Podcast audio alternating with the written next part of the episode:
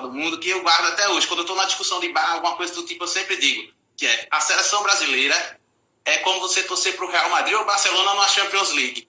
Que é exatamente isso. Sempre que a gente entra numa Copa do Mundo, a gente entra como sendo os favoritos, que tem uma obrigação de ganhar. A mesma coisa é para o Real Madrid e o Barcelona na Champions. Então, essa analogia é. eu achei sensacional. E, a, e aonde que a gente consegue ter isso, né, Danilo? Aonde que, em, que, em que área do, do, em que área do mundo que o Brasil pode chegar e disputar sempre? Porque a gente tem esse ranço de, ah, o Brasil não ganha desde 2002, né? A cada toda vez que chega na Copa a gente fica um pouco desconfiado, um pouco otimista, aí quando o Brasil é eliminado a gente fica puto.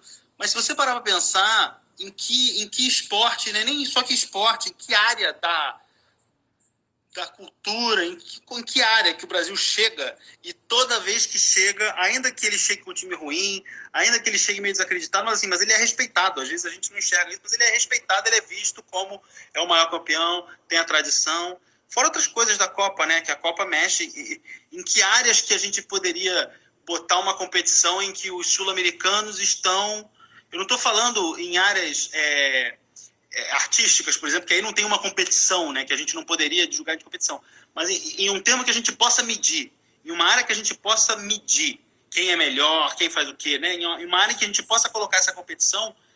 Em qual área que os, os sul-americanos estão de, em pé de igualdade com os europeus, em que o, o, um, uma força econômica não se traduz numa, numa, numa vitória, né? Porque eu, nesse mesmo fala muito, é o primeiro né, que você citou, eu falo.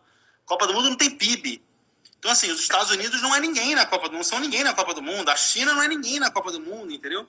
E o Uruguai é bicampeão, sabe? Então, assim, é, é é muito forte isso. Nem na Olimpíada a gente tem isso mais, porque a Olimpíada, mal bem, ela espelha as forças do mundo. Você tem os Estados Unidos e a China brigando pelo topo, você tem as nações mais desenvolvidas ali brigando por cima e tal. E a Copa do Mundo não, né? A Copa do Mundo permite uma final entre França e Croácia, ou permite o Brasil ser o maior campeão de todos os tempos. Isso é muito fascinante. Isso é uma é uma é uma quase uma versão do que do que pode ser, né?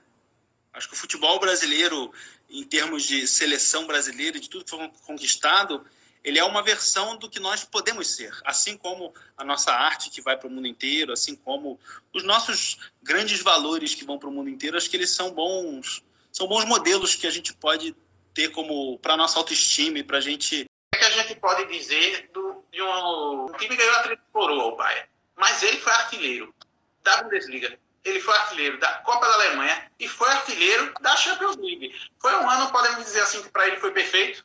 Ah, foi o melhor ano, foi o melhor ano da carreira dele. Né? Ele já vinha há muito tempo já mostrando que, que, que tinha potencial para brigar no topo com os melhores, né? É, mas enquanto o Cristiano Ronaldo e o Messi estavam ali jogando muita bola, né? Que eu acho que nesse ano né, acabaram perdendo um pouco o rendimento, né? O, o, o Messi pelo time do Barcelona, né? Muito abaixo.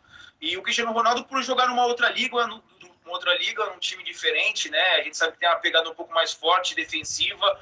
Eu achei que não, não, não, se encaixou muito bem, tanto que já se fala muito da mudança, né? Do Cristiano Ronaldo sair da Juventus e o, o Messi sair do, do Barcelona. Mas é, voltando para o Lewandowski, que é um cara que sabe fazer gol, não tem jeito. Se precisar dar dois, três toques só na bola para finalizar, ele vai fazer o gol. Então é a melhor temporada dele disparado. Gosto muito do futebol dele aquele centroavante alto, né? Aquele centroavante alto que consegue dominar a bola. Ele deu, ele fez uma ajeitada no jogo de ontem lá, que ele domina no peito, aí ele já, já corta girando, só que o Kimpembe, o Kimpembe chegou bem, né? Então, mas assim, cara, é, é, tecnicamente é muito bom, sabe fazer gol, mas repito, é um cara que também precisa do coletivo. Ele não é um atacante que vai buscar essa bola no meio campo, construir a jogada. Ele sabe finalizar e finaliza muito bem, mas sem dúvida nenhuma é, pelo que fez com o Bayern de Munique, não tem como não dar o título para ele de The Best, não tem como.